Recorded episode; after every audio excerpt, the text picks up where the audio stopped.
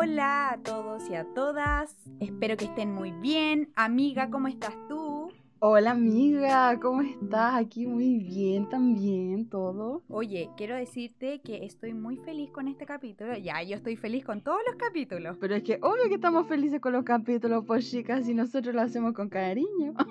Oye, lo que pasa es que le quiero contar a la gente que este capítulo es muy innovador. ¿Por qué? Porque hoy día sí vamos a hablar de un documental, quiero que lo sepan. Y este documental se llama La Once. Por si no se dieron cuenta. Por si no se dieron cuenta en la fotito y en el nombrecito ahí. Y también algo muy importante que estamos aquí promocionando de alguna manera es una plataforma diferente de donde ver contenido que se llama Onda Media, que es como este Netflix chileno, por decir así, que es gratuito y que es muy bueno, ¿cierto, amiga? O sea, completamente. En el fondo es como entregarles el dato, pasarles el dato ahí para que um, ustedes, eh, no sé, pues puedan investigar de repente un poco de producciones nacionales también y, y, que sepan que es una plataforma completamente gratuita, que se pueden inscribir y todo y no les van a cobrar un peso, ¿cachai? Y en verdad es muy buena calidad. Pueden encontrar de todo, de todos los géneros, hay animaciones, hay documentales, hay series, hay películas de verdad que hay de todo. Me encanta, es como bueno, bonito y barato, ¿cierto? Sí, weón, la cago. Una cosa así, como Una ganga. 10 de 10.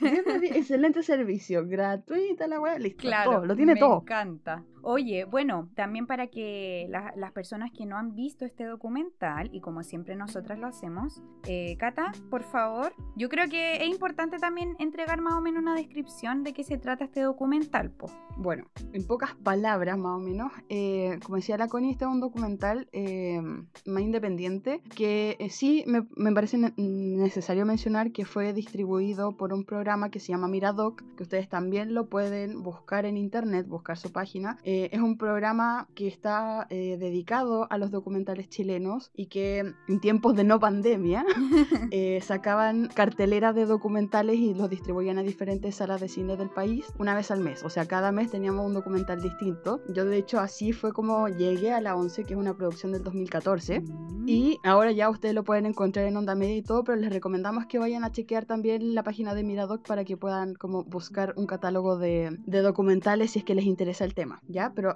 volviendo al tema de la 11, es un documental que habla de un grupo de mujeres que fueron ex compañeras de colegio. No cualquier mujer tampoco, sino que ya mujeres más entradas en sus años. Señoras, digámoslo. Una señora, así como una, así como una, pero, pero con más arrugas. y que bueno, ellas salen del colegio y una vez que salen del colegio, eh, sagradamente empiezan a reunirse una vez al mes a tomar once en la casa de alguna de ellas. Y así, pasando los años y pasando los años, pasaron más de 60 años en los que ellas se juntaron a tomar once fielmente cada mes. Entonces, eh, en el documental nosotras vemos como mm, a estas mujeres una vez que cumplen como ya 60 años de haberse reunido y ahí es donde parte todo, ¿cachai? Como que ahí nosotros empezamos a ver ya 5 años de reuniones que están comprimidos en una hora de una forma maravillosa y que mm, reflejan un poco como est- esta intimidad que tenían ellas como amigas y, y cómo se, se daba esta dinámica que tenían ellas durante este momento tan específico chileno que es la Sí, también. po.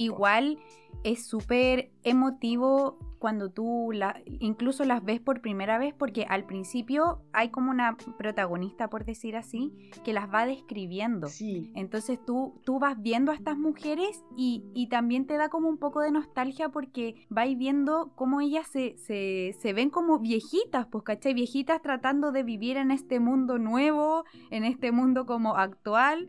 Y, y es como súper emotivo al principio esa, esa parte, pues ir viendo en qué está cada una. Como en la primera imagen, de hecho hay algunas que las muestran así como que, que- que esta principal que se llama Teresa dice como sí, la no sé cuantito, ella se quiere mantener vigente, porque cuando joven no estudió y le pesó mucho y no sé qué, y es como, oh, qué hermoso. entonces ahora ella averigua todo, va a todos los cursos y no sé qué. Sí. Como que las describen muy en sus actividades cotidianas, las cosas que las identifica cada una. Claro. Y me encanta porque es como que cada una tiene un poco un rol dentro de esa Sí, amistad. po. como que ellas hablan igual harto de que ya después de tantos años, como que obviamente han tenido sus roces y sus cosas, pero que de alguna forma igual han sabido como sobrellevar esa amistad para hacerla durar tanto tiempo. Claro. weón. Porque, o sea, 60 años, weón, eso no es No. menor. O sea, amiga, tú nos ves a nosotros en 60 años. Sí, te lo digo, te lo digo aquí y ahora. Yo sí te veo, amiga. Más te vale, Estando conmigo aquí en muchos años más, imagínate. ¿ah? Y en verdad es muy, bueno, el, el concepto de once que se toma en este documental también es un punto de unión, ¿cachai? Que también es algo como súper Sí. chileno, súper de nuestra cultura y que yo le comentaba a la Cata cuando conversamos como de este documental, que es una acción tan simple el hecho de tomar once, pero que ellas le dan tanto valor porque es su momento, ¿cachai? Es, eh, es el momento en el que ellas se ríen, lo pasan bien, se despejan de su realidad, ¿cachai? Es la excusa. La excusa para juntarse y como convivir en el fondo, como para decir, ya, tal me vamos a tomar once y el otro mes y el otro mes, y como para mantener igual una constancia, yo creo, dentro de, de esa relación, ¿cachai? Que igual son hartas dentro de, del grupo, porque al principio no me acuerdo si son como cinco, parece. Después va cambiando un poco con, a lo largo de los años también, pues como que hay algunas que de repente se van enfermando, en algún momento después invitan a otra que no era del grupo al Claro. principio, pero que después la incorporan igual, y así van, porque en el fondo es, es como esas rotaciones que hay en la vida Sí, po. también, y las amistades como que van y vienen también. Ahora que dijiste eso como de la importancia de la once, quiero contar un dato freak, el primer dato freak de este capítulo. Ah, me encanta. Eh, que, que después también vamos a ahondar un poquito más, pero eh, Maite Alberdi es la directora de este documental. Y ella está, está emparentada con una de, de estas mujeres, que es Teresa, que es como la principal. Entonces, en una, en una entrevista que buscamos por ahí con la Cata para, para saber más de ella, le preguntaron como, ¿por qué tú empiezas a grabar este documental? Y ella dice que su abuela una vez le dijo que eh, parece que fue como una premiere de su primer documental y su abuela le dijo como no, yo tengo la 11 con mis amigas y para ella fue tan fue tan determinante para Maite que fue como puedo ocupar ese espacio en donde está mi abuela para también retratarla a ella y mostrar este momento tan hermoso que tiene con sus amigas. Claro, porque al final igual es como una situación bastante singular, o sea, como decíamos con la Connie, o sea, qué hermoso pensar que existen mujeres que llevan 60 años de amistad y como amistad constante, ¿cachai? No solo el hecho así como de, de- de hablarse de vez en cuando, sino que en verdad se ven súper seguido, ¿cachai? O sea, se ven una vez al mes, se ven más seguido que nosotros. Sí, chicas. y yo me imagino que ellas esperan ese, ese día del mes para contarle todas sus cosas a sus Claro. amigas, pues, ¿cachai? Weón, totalmente. Y es como que lo planifican como al final de cada once también. Entonces como que ya tienen su once, comen sus cosas ricas, conversan, qué sé yo. Y al final terminan como ya, ¿cuál va a ser la próxima once? ¿Cuándo nos juntamos? ¿Cuándo nos vemos? Bueno, esa es, es la presentación en sí del documental, eh, que es como la preparación previa de esta once, que ahora que me acuerdo, mm, me dio hambrecita, porque lo muestran tan hermoso, así como sus manitos, arruga sus deditos arrugaditos, cómo le van poniendo crema a las cosas, cómo van, por ejemplo, montando los canapés, los típicos canapés, o, o de repente los pastelitos, sirviendo el tecito. Es que hay una delicadeza. ¡Ay, sí! Pero es que esplendorosa, o sea, todo, lo primer, la primera imagen que tú ves es la imagen de unos pasteles. Oh. Ya con eso, ¿qué más? O sea, el hambre desata a- por Y, y, y tú veías el detalle y veis las decoraciones, que la crema, la fresita, y todo puesto en unas lositas de abuela, así como si dijera la Connie media victoriana, la weá. Oye, de la reina del siglo, no sé cuánto, De la reina Isabel. de la reina Isabel. Pero weón, sí, como, como que ellas sacan sus mejores losas, sus mejores fichas para cada once, ¿cachai? Y como que en verdad hay una preparación, todo un rito para ellas, ¿cachai? Como antes de que todas lleguen a la casa y se junten en la mesa y se sienten alrededor de ella a compartir finalmente todas estas exquisiteces que te van mostrando, ¿cachai? Claro. Porque e- es eso, y, y que los tecitos y no sé qué, una cosa pero maravillosa. Es muy de abuela en verdad. Eso es muy de abuela. Sí, completamente. O sea, yo por ejemplo le decía a la Connie, para mí esta cuestión es como, es como ver a mi abuela, pero de verdad, o sea, mi abuela hace lo mismo, lo mismo, o sea, ella sabe que alguien va a ir a la casa y empieza a preparar la hueá del día anterior. Oh, ya, pero yo también hago eso, yo también hago eso, porque uno tiene alma de señora. ¿Pero tú pones la mesa el día anterior? Ah, no, no, no, nunca tanto, nunca tanto, igual ahí la se mía sí, excedió. la mía sí. Tu abuela igual se excedió ahí, francamente. Ay, no, ella le manda nomás, pero me encanta. Es como todo una ritualidad que ella tiene Sí, finalmente como para recibir gente en su casa, ¿cachai? Claro. Y yo creo que eso es lo más hermoso que tiene también este documental de cómo, de cómo Maite logra retratar eso en, en su trabajo de dirección, que en sí ella también comentaba que es una dirección, pero no tan dirección porque resulta que se encuentra con este grupo de mujeres, así como de, de un carácter súper fuerte cada una y súper decididas y como en su estilo. Entonces como que mucho no las puede dirigir, como que un poco difícil. Claro, y, y tampoco podemos olvidar que esto está dentro del margen de lo que es el documental. Y finalmente el documental también como que se enriquece de, de la realidad fidedigna, ¿cachai? Como de, de cómo suceden las cosas y de cómo uno ahí está como esperando un poco a que las cosas sucedan para grabarlas, ¿cachai? En vez de hacer un guion y que la gente se aprenda un texto, como que es una dinámica completamente al revés. Claro, y yo lo encuentro súper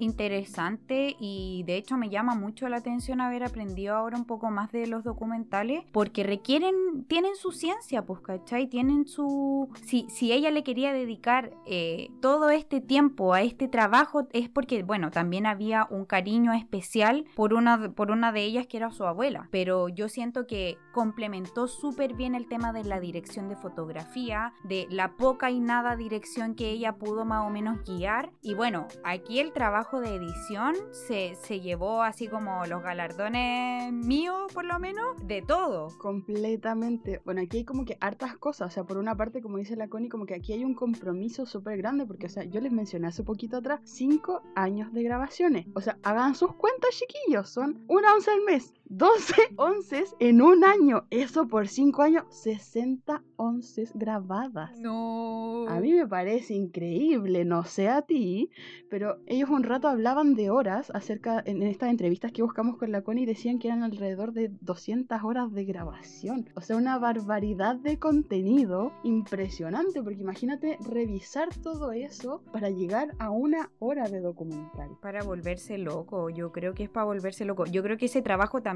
se hizo durante mucho tiempo, porque tampoco tú podías estar 24/7 escuchando las grabaciones día y noche, día y noche, día y noche. No, y aparte, a- entre que te cansás y entre que te morí en el proceso, no sé, pero como que en verdad, oye, si yo lo digo por experiencia, que eso tú lo sabes, mi- si una le pone aquí a la cosa, ustedes comprenderán que editar una hora de podcast tampoco es, es así como que tan fácil, oye. No. No es por nada.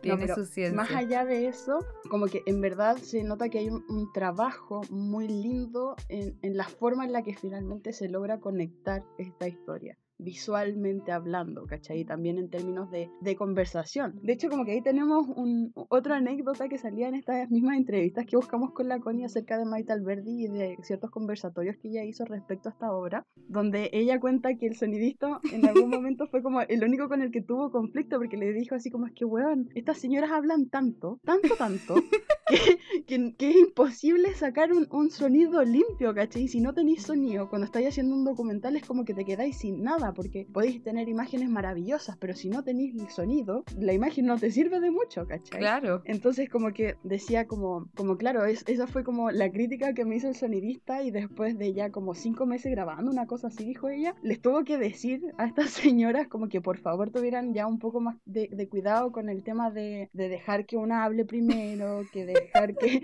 que, que terminen sus ideas, porque pasaba que de repente se ponían a cuchichear entre medio, que eso es como bien, igual típico chileno. Oh, y, de- y yo creo que como de, se- de alma de señora también. Hueona, completamente. Si uno, uno se manda sus comentarios así como que... Claro. No, es que mira lo que dijo y no sé qué, ¿cachai? Pero mira cómo está vestida, pero mira aquí, pero mira allá, y es como. No, y, y lo más divertido de esto es que cuando Maite contaba esta cuestión decía como que, que las señoras le, le contaron, le, le expresaron a ella que se habían escuchado por primera vez más de 60 años, porque llevaban 60 años hablando hablando así, ¿cachai? 60 años cuchichándose, 60 años como hablando una sobre la otra y como que un poco les daba lo mismo, ¿cachai? Pero que sí en este tiempo ya tuvieron ya más como, como el espacio para dejarse escuchar también. Claro, ahí hubo una dirección, pero súper sutil como de, de decirles ya, po. Una habla, termina y habla la otra. Y eso fue todo. Claro, pero eso es como todo, todo lo que está planificado previamente, ¿cachai? Porque en verdad es, es la vida de, de estas señoras, ¿cachai? O sea, todo lo que ellas dicen finalmente a lo largo del documental es un poco representativo de, de cómo ellas se criaron y de lo que piensan por sí mismas, ¿cachai? Claro, y yo creo que esa es una, una gran con- contraposición eh, en la que se encuentra Maite, que tiene que ver con las temáticas que estas mujeres tocan y que, y que obviamente ella se ve en esa como disyuntiva de decir, pucha, este es el mensaje que quiero entregar o no realmente, pero,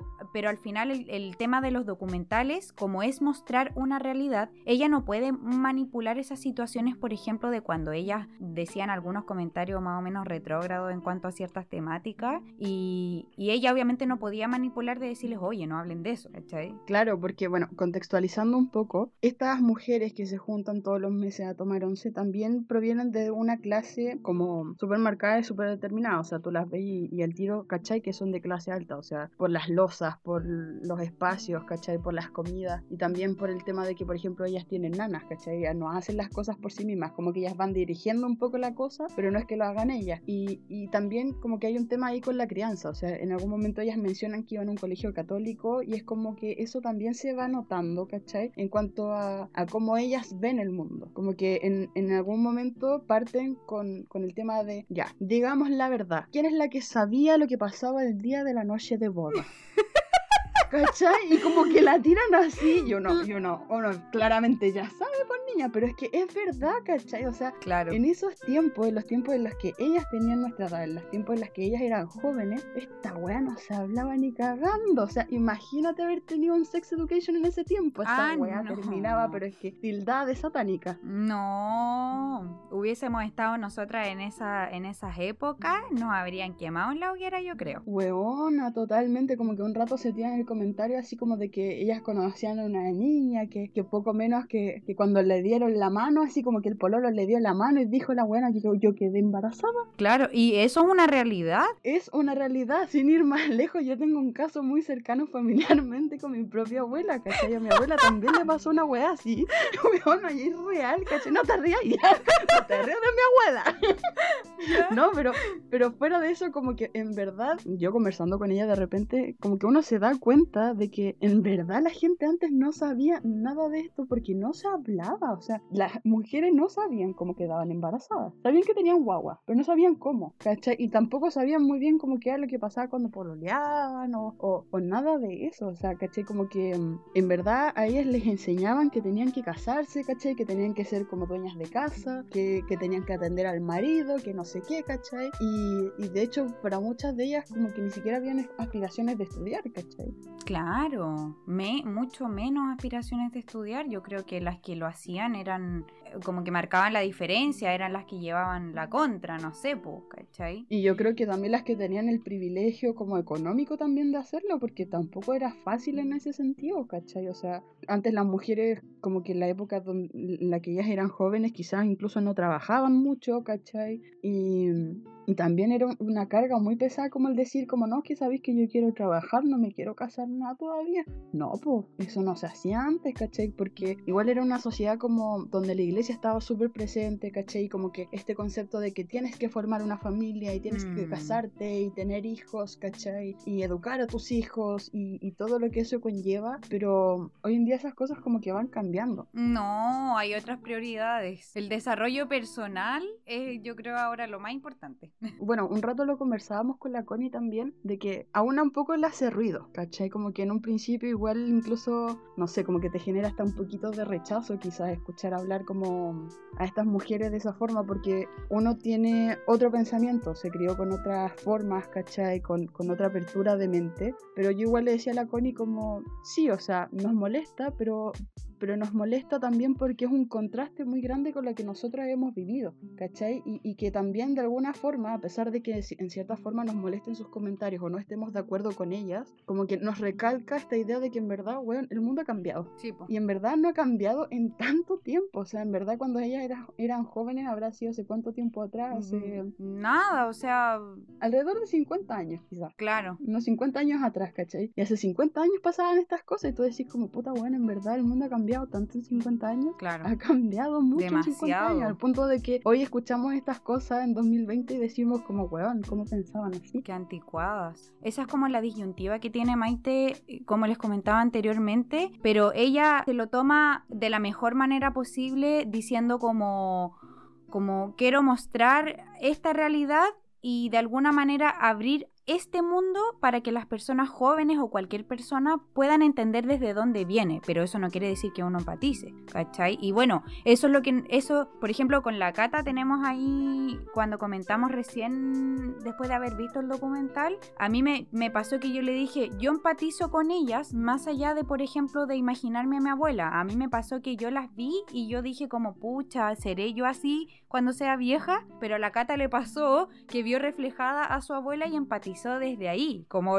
con las anécdotas que nos contó. Es que yo le contaba igual a la Connie, como que mi abuela también tiene su propio grupo de amigas. Y yo he conocido a esas amigas, he compartido onces con esas amigas y he visto como la ritualidad que ellas tienen para juntarse. Si bien ellas no se juntan una vez al mes, ellas tienen una relación distinta porque son vecinas, además de ser amigas, ¿cachai? Pero como que tienen una complicidad que como que bueno un poco la envidia, ¿cachai? Porque es como, es como que se quieren de verdad, weón. Es Sí. una wea súper fuerte pesar que de las todo. ata y a pesar de todo, como que están juntas en todas y, y en verdad que, que tienen una relación súper linda. O sea, ellas cuando se juntan, se juntan, ¿cachai? Y, Como que se detuviera el mundo, yo creo. Sí, y de repente no- ni siquiera es como que tú digas que, que pongan tantos recursos en la cosa, pero es como que llega una con una cosa, que el quequito, que los milcaos, que el mate, que no sé qué, ¿cachai? Y es como que Oh. arman una comilona y copuchenteo, pero maravilloso. Nosotros le decimos que tienen una quelarre, así como de brujas. Oye, te fuiste muy en la sureña, Milcao metió No. la otra aquí. Te faltó Oye, las raíces chilotas, las raíces chilotas están, mi niña. Mi Oye, qué- abuela ahí, de presente, aparte que te salió directamente tan desde natural, Chiloé, te me salió salen los natural. naturales.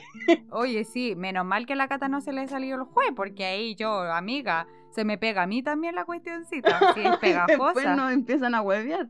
El jue después no está jue, jue, jue, jue, como una del sur ahí. Sí, en ese sentido como que a, a mí de verdad me, me evoca demasiado a mi propia abuela y a sus amigas, ¿cachai? Y a estas mujeres que en verdad igual llevo conociendo toda mi vida. Y es brigio, o sea, cuando esta, este documental salió en cines, mi abuela de hecho la fue a ver. Yo la mandé a ver esta cuestión. Yo le dije, es que tenéis que ir a verlo. Y justo no sé si... Ella igual como que de repente se mete a cursos o cosas así. No sé cómo fue la cosa, pero encontró como un grupito y la invitaron a ver el documental. Y fue cuando se hizo como la gira, la gira nacional de, de presentación de la ONCE y venían dos de las abuelitas que salen en la ONCE. Sí, pues en su momento el documental fue, fue un boom. Yo en, es- en ese tiempo no recuerdo haber escuchado la existencia de- del documental, pero ahora eh, viendo como en las páginas y como de repente las notas de prensa o las entrevistas a Maite, en verdad le fue súper bien. Y los premios y las nominaciones que tuvo. Ganaron premios. Sí.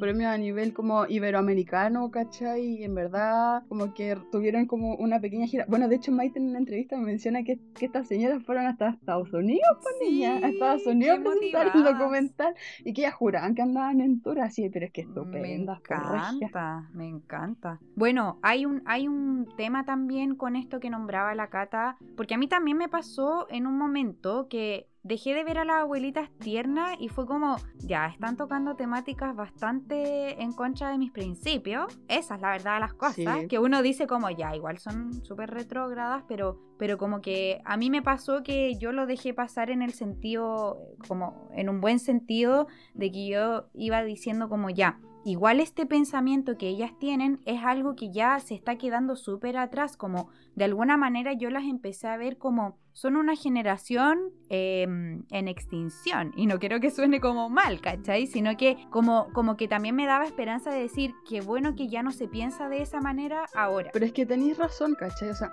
yo en algún momento le dije a la Connie que para mí esto, de cierta forma, o sea, este documental, más que, que, que ver un progreso como durante el tiempo, yo siento que es una, en sí es una fotografía es una fotografía que marca como este no lugar de la once, que como que da lo mismo eh, en la casa de quién están, porque están en una mesa con cosas, sentadas todas alrededor y conversando, ¿cachai? Y, y que tiene que ver con, con, con, que ellas vivieron otras cosas, con que ellas realmente tuvieron experiencias muy diferentes y que, y que engloba la visión de mundo que había antes. O sea, es como una fotografía de eso, es como una, una fotografía de cómo se pensaba en la época en la que ellas eran jóvenes. Claro. Y uno viene de eso, uno no puede rehuir de eso. De todas formas, caché, o sea, nosotros somos como lo, que, lo que fue dejando igual un poco esto, o sea, porque estar de acuerdo y no estar de acuerdo con ciertas cosas se va relacionando, o sea, el no estar de acuerdo con ciertas cosas nos ayuda a cambiar, por ejemplo, nos ayuda a, a proponer cambios, a, a, impulsar nuevas decisiones, nuevas formas de ver el mundo, ¿cachai? Y en ese sentido como que uno siempre dice, no, es que nosotros somos una generación de tránsito, casi todas las generaciones son de tránsito, ¿cachai? Porque el mundo va cambiando constantemente y un poco eso es lo rico, ¿cachai? Como que más allá de, cerrarnos a, cómo ellas ven el mundo, yo le decía a Connie, igual es interesante hacer ese contraste, ese contrapunto, ¿cachai? De, de, de decir, sí, así se pensaba antes, pero ya no se piensa así, ¿cachai?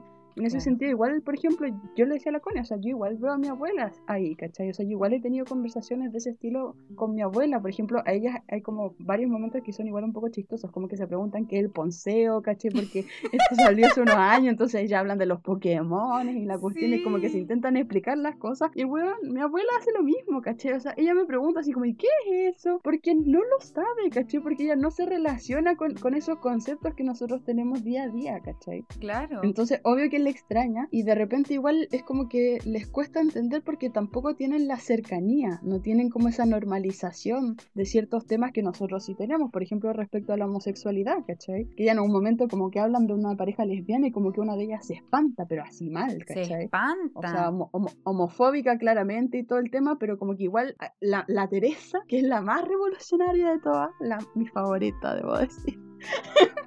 Como que la Teresa le manda la cortada y le dice, bueno, pero si estamos entregando la opinión aquí nomás, po.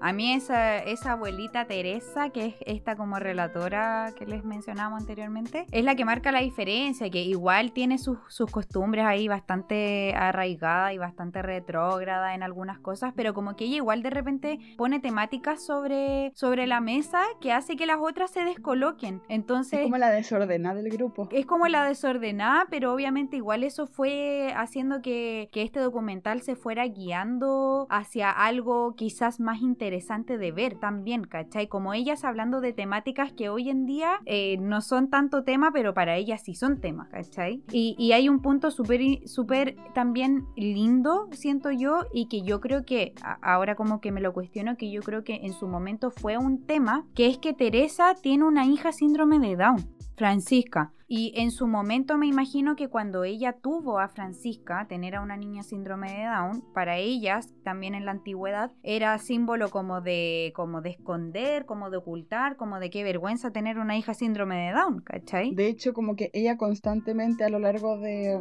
del documental y en distintos años también, que eso es bastante brigio, va mencionando que, que le da miedo dejarla sola. O sea, le da miedo como ella morir y que su hija quede como entre comillas sola. Lo nombra varias veces, de hecho. Es algo súper sí, constante. Muchas veces es como una, una preocupación constante para ella, ¿cachai? Y me imagino que un poco por lo mismo, porque, porque quizás ella se, a ella le tocó vivir esta enfermedad desde, o sea, esta condición, desde mm, otra perspectiva de mundo, ¿cachai? Desde otra sociedad, de, de como tú decís, de, de, de, una sociedad que ocultaba muchas cosas, entonces debe ser igual como, como muy fuerte como mamá, pensar en qué le va a pasar a tu hija el día que no estés.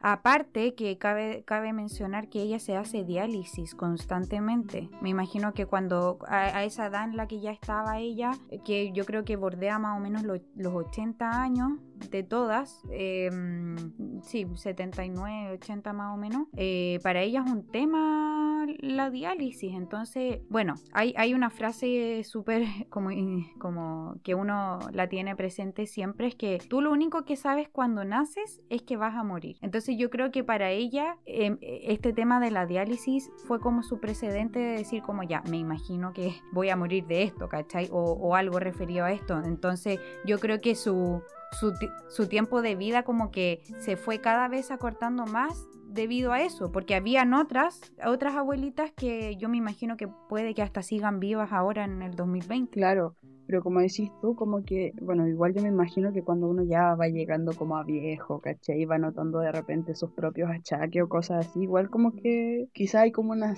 una suerte de preparación de uno, como personal, ¿cachai? De decir como, en verdad puedo, en verdad me puede pasar en cualquier momento, ¿cachai? Porque en verdad uno nunca va a saber cuándo ni dónde, pero, pero sabéis qué va a pasar. Claro. Entonces quizás cuando uno llega a esa edad es como que en algún momento se lo cuestionará, me imagino. Yo obviamente no lo sé porque todavía no llego a eso, pero, pero sí yo creo que debe haber un punto de cuestionamiento de decir como, mm, a lo mejor puede pasar pronto, no lo sé, ¿cachai? Entonces son preocupaciones válidas, po. Sí, po. Y yo creo que también hay una, hay una temática que, se puede tomar por dos lados, que tiene que ver como con el ser viuda, porque cuando a ellas se les mueren sus esposos, por ejemplo, eh, tienen esta temática de la muerte mucho más presente, porque también me imagino que se sienten más solas, que, que para ellas lo común es estar 80 mil años con una pareja, ¿cachai? Y que esa pareja se te muera, debe ser súper, em, como que se te desmorona un poco todo, pero obviamente ellas a su edad también ya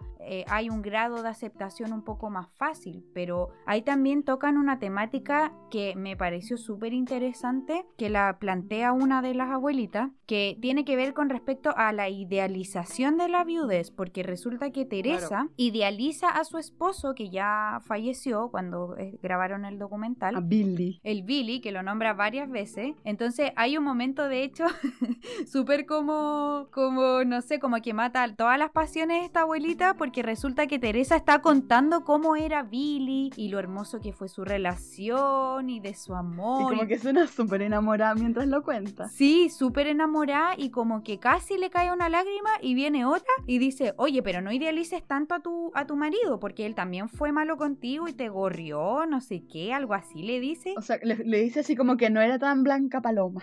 Claro, como que le mata todas las pasiones. Entonces eh, ponen esta temática que me parece súper interesante y que uno como joven no se la cuestiona porque no son temas, y menos casarse, o sea, como que no son temáticas de nosotros, pero me parece como que lo escuché y fue como, oye, esas son las temáticas que a ellas les, eh, les toca en ese periodo de su vida, ¿cachai? Hay un momento que, que, a mí me encanta porque después de eso como que les preguntan así como, ya, ¿qué prefiere? Y es como que, es como que fuera el nunca, nunca de uno.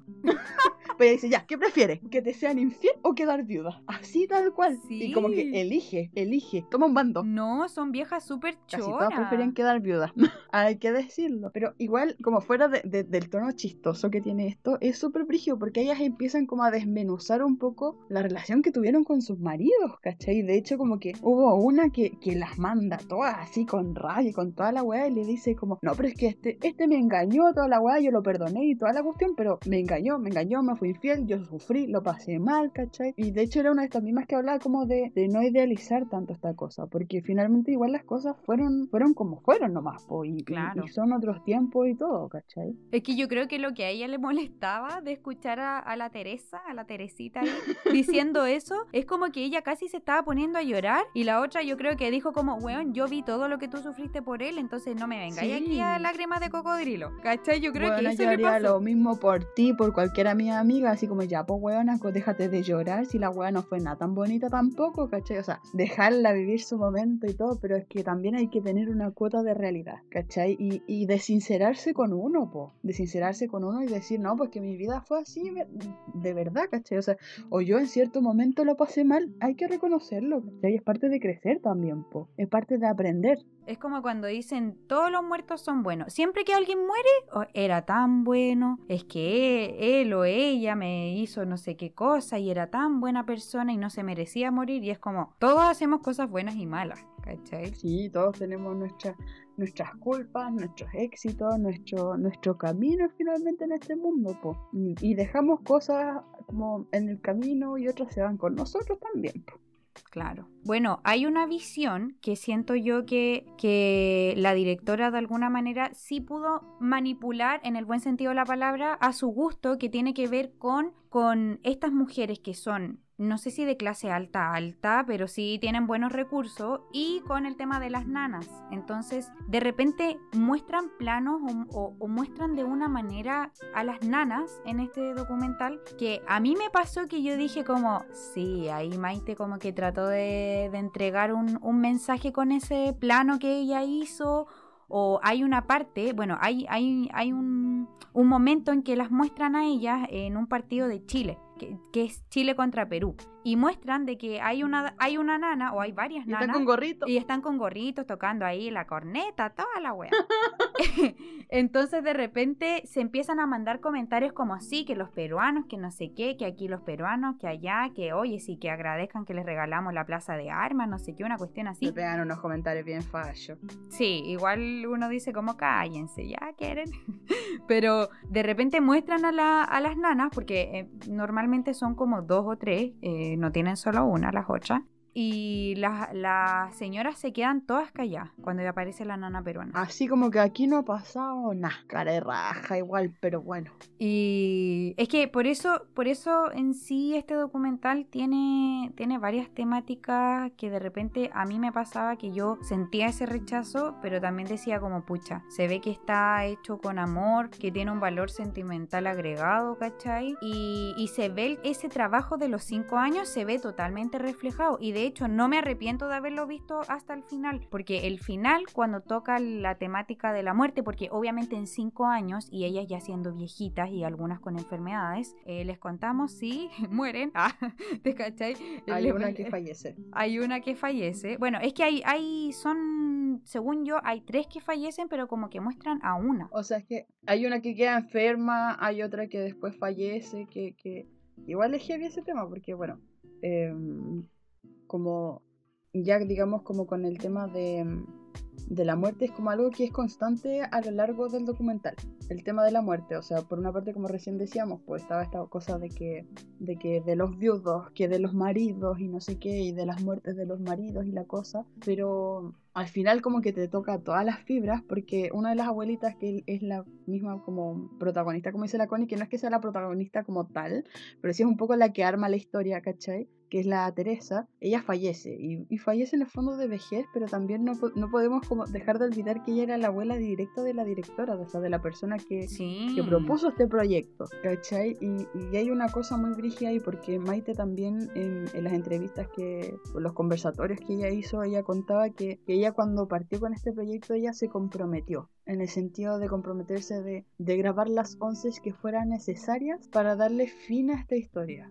Ella quería, en verdad, como grabar todas las once que englobaran esta amistad, esta, esta complicidad que tenían ella. Y ella nunca se esperó que la que le iba a dar como, como el fin a todo esto iba a ser su propia mm. abuela. Sí, eh, lo toca muy... O sea, hay un punto aquí que me pasa con esto del documental que... Y, que, y que es muy lindo como Maite tiene la visión de los documentales que ella comenzó a grabar esto casi como sin, como sin esperar nada, ¿cachai? Obviamente tenía este argumento de grabar a su, a su abuela y a sus amigas en estas once, pero como que la, la vida misma le fue entregando como material, ¿cachai? Para que este documental... Se dejó sorprender. Claro, la vida, ella se dejó sorprender. Entonces, como, como que a, medida que fue pasando el tiempo, se fue, se fue como conjugando de una manera súper bonita y que fue finalmente al resultado al que ella llegó. Claro, o sea, como tú decías, súper vigio porque en, ciertas once tú que algunas de ellas empieza como a tener algunos achaques, que algunas se enferma, después hay una que se ausenta porque también está como con tratamientos y no puede salir, pero ya como el final, la última once, es el es, como después de que falleciera Teresa y tú ves que ella falta simplemente. Y, y que de repente estas mujeres están en silencio y que también están viviendo su duelo, ¿cachai? Pero también de una forma como, como igual un poco natural, porque igual a esa edad no, es la primera amiga que fallece. ¿Cachai? No es la primera persona que tú conoces y que, y que, se, y que deja este mundo finalmente. Entonces como que hay una solemnidad muy bonita también, porque ellas eh, en la última once leen una carta de Teresa. Mm. Y me imagino que ella les tiene que haber dejado como cuando ya callando que estaba mal.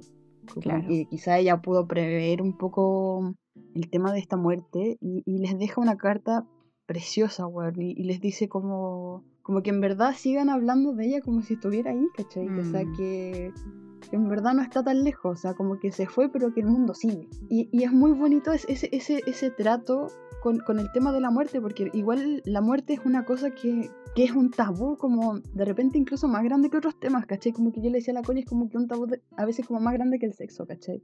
En el sentido de que a nosotros nadie nos prepara como seres humanos para la muerte de un ser querido, por ejemplo. Claro. Yo creo que funciona súper bien el que ellas están tristes, obviamente, están en su duelo, pero, pero tiene un aire em, como inspirador, como hacia arriba, por decirlo así, que, que, que muestra que finalmente, y que es lo que Maite dice también en una entrevista, que tú las ves a ellas tan, tan disfrutando, tan pasándolo bien hasta sus últimos momentos que tú decís como es lo que le tocó, ¿cachai? Eh, vivió todo lo que tenía que vivir y me quedo con eso, me quedo con, con esos recuerdos tan bonitos. Y bueno, también está asociado, lo conversaba con la Cata, a que obviamente si son personas que tienen como buenos recursos económicos, obviamente pudieron tener una calidad de vida mucho mejor, ¿cachai? Y qué, y qué bonito y qué bueno que hayan podido tener esa oportunidad, porque la mayoría de, los, de la tercera edad en Chile no lo puede hacer. Entonces ahí también tú ves en esta historia algo súper particular, que son como viejitas disfrutando sus últimos momentos, ¿cachai? De hecho, en un momento como que, ¿cómo es que se llama? Como que empiezan a organizar algunos paseos, así como que por la caja lo ande, no sé qué, porque ellas hacen, ah, eh, son abuelitas on tour, me encanta. Claro. Hay un rato donde ellas están como juntando sus monedas, sus platitas, sus billetitos oh, para sus paseos, chica. También es, muy divertido eso, como ahora como, como dato un poco free, como esto se, se grabó a lo largo de cinco años, tú veías el cambio de billetes, hermano. Veías mm. cómo van cambiando, que al principio tienen puros billetes de Luca viejo, después tienen oh. mezclados y después puros nuevos. Hasta eso te da como como, un recuerdo así medio extraño cuando ves esos billetes antiguos. Y eso que nosotras somos jóvenes. Son esas sutilezas que marcan el tiempo, ¿cachai? Son, son como detalles dentro de, la producción que ayudan a armarle, armar el relato finalmente y a darle coherencia, ¿cachai? De hecho, otra cosa muy, muy bonita que, pasa al final también es que, o sea, a lo largo de las once, la Gema y todas las otras abuelitas como que siempre le recriminan a la Teresa que, que oye, ya estoy cantando y no sé qué, porque la Teresa como que siempre empezaba así como y empezaba a cantar sus canciones en medio de la once y como que todo el rato le dicen, uy, ya empezó esta, que ya empezó y no sé qué. Pero al final en la última once que, que aparece, son ellas mismas las que terminan cantando. Mm, y son ellas mismas las que, las que dicen después como de leer esta carta, la Teresa ya estaría cantando y empiezan a mm. cantar. Oh, y ahí como que uno se le aprieta el corazón así como que, uh, uh, uh", porque, porque conmueve, ¿cachai? Porque, porque es verdad y porque es una forma como real de recordar a las personas que, que quisimos finalmente. Mm. Yo creo que con este documental a mí me pasó que me enamoré del formato. Como que uno antes obviamente ve documentales y de hecho eh, Maite pone esa diferencia de un documental como periodístico con un documental artístico, ¿cachai? Que tiene otra esencia, tiene otra textura, tiene un sabor diferente, ¿cachai? Y a mí me pasó que con este documental, más allá, como les mencionábamos anteriormente, de las temáticas que las mujeres tocan, que si uno siente un, pelín de rechazo, el formato documental a mí me enamoró, ¿cachai? Me enamoró eh, este inicio, desarrollo final súper sutil que se fue dando eh, en, esta, en esta casi hora que dura más o menos. Y, y, también me encantó obviamente indagar más sobre el formato documental y, y la visión que tiene Maite. De hecho, me gustó mucho Maite y voy a ver sus otros documentales, quiero que lo sepan, porque tiene una visión súper bonita eh, porque al final, finalmente los documentales retratan la vida, la vida misma. Entonces ella debe tener una visión sobre la vida mucho más profunda y diferente de lo común y por eso a ella le hace tanto sentido trabajar en los documentales, ¿cachai? Claro. O sea, bueno, a mí personalmente como que los documentales me han enamorado desde hace mucho tiempo. O sea, yo en algún momento hasta pensé en ser documentalista, amiga. Pero oye, si no es tarde. Dentro de todas las oportunidades, todas las opciones de carrera que yo pensaba en mi vida, en algún momento pensé en ser documentalista. De hecho, tengo por ahí unos videos guardados como de mis primeros intentos en lo audiovisual de mi, de mi abuela haciendo leche asada. ¿Qué te crees? Explicándome toda la preparación.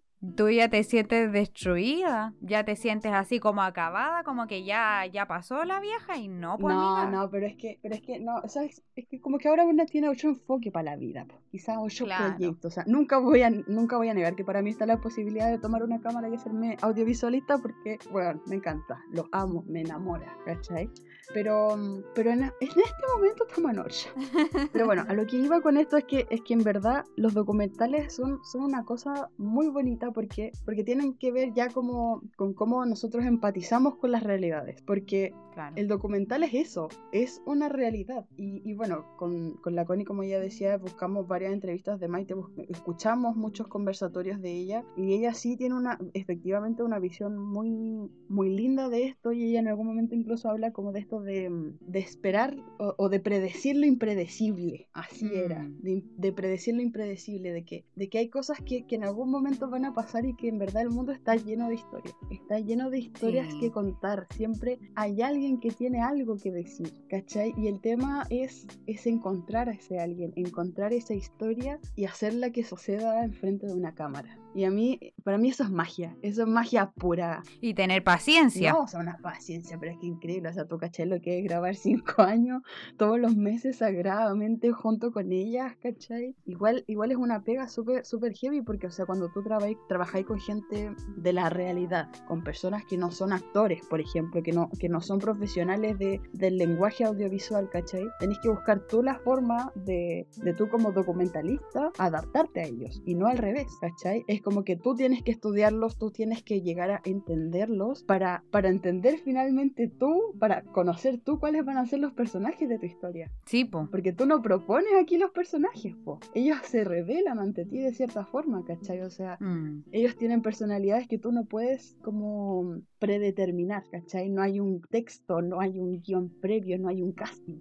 Y por eso uno se demora tanto, o, por lo menos la visión que tiene ella de los documentales, de demorarse tanto en grabarlo, porque finalmente estás esperando que las cosas sucedan frente a la cámara, ¿cachai? Y para eso pueden pasar años, muchos años. Y es parte de, ¿cachai? O sea, en verdad cualquier trabajo como artístico requiere de una preparación que yo creo que, mm. que, pocas veces es visibilizar, ¿cachai? En verdad hay mucho estudio detrás, hay mucha investigación detrás de una obra, ¿cachai? Y sobre todo ya cuando habláis de una realidad. Eso me toca, me toca en mi corazoncito ahí de, de yo que me desarrollo en esa área como de creación de personajes, no es solo eso, sino que es el contexto en el que se encuentra el personaje, es el mundo, es con quienes comparte, ¿cachai? ¿Qué siente? ¿Qué opinan los demás de él? Bueno, varias cosas como, como técnicas que son el trabajo profundo que hacen que después eso se refleje en el trabajo final.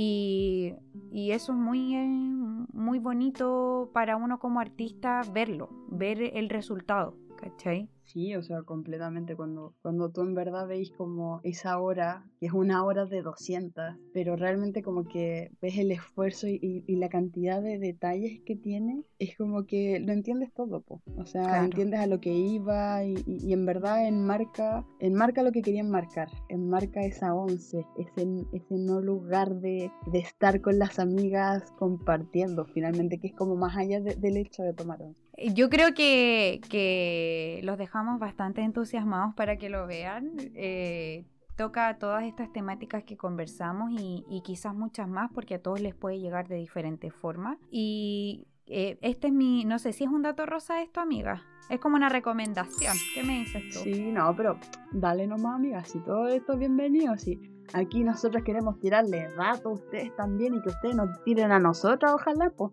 Si nosotros igual, igual de repente decimos, ¿y qué puedo ver ahora? Claro, ¿qué podemos hablar? Bueno, eh, cuando yo vi este documental me recordó, como que me inspiró, porque no trata de lo mismo, pero sí me inspiró em, y me acordé de un documental que vi en Netflix que se llama Un amor secreto y que es muy, muy, muy, muy bello, que también me encantó mucho, me enamoró mucho.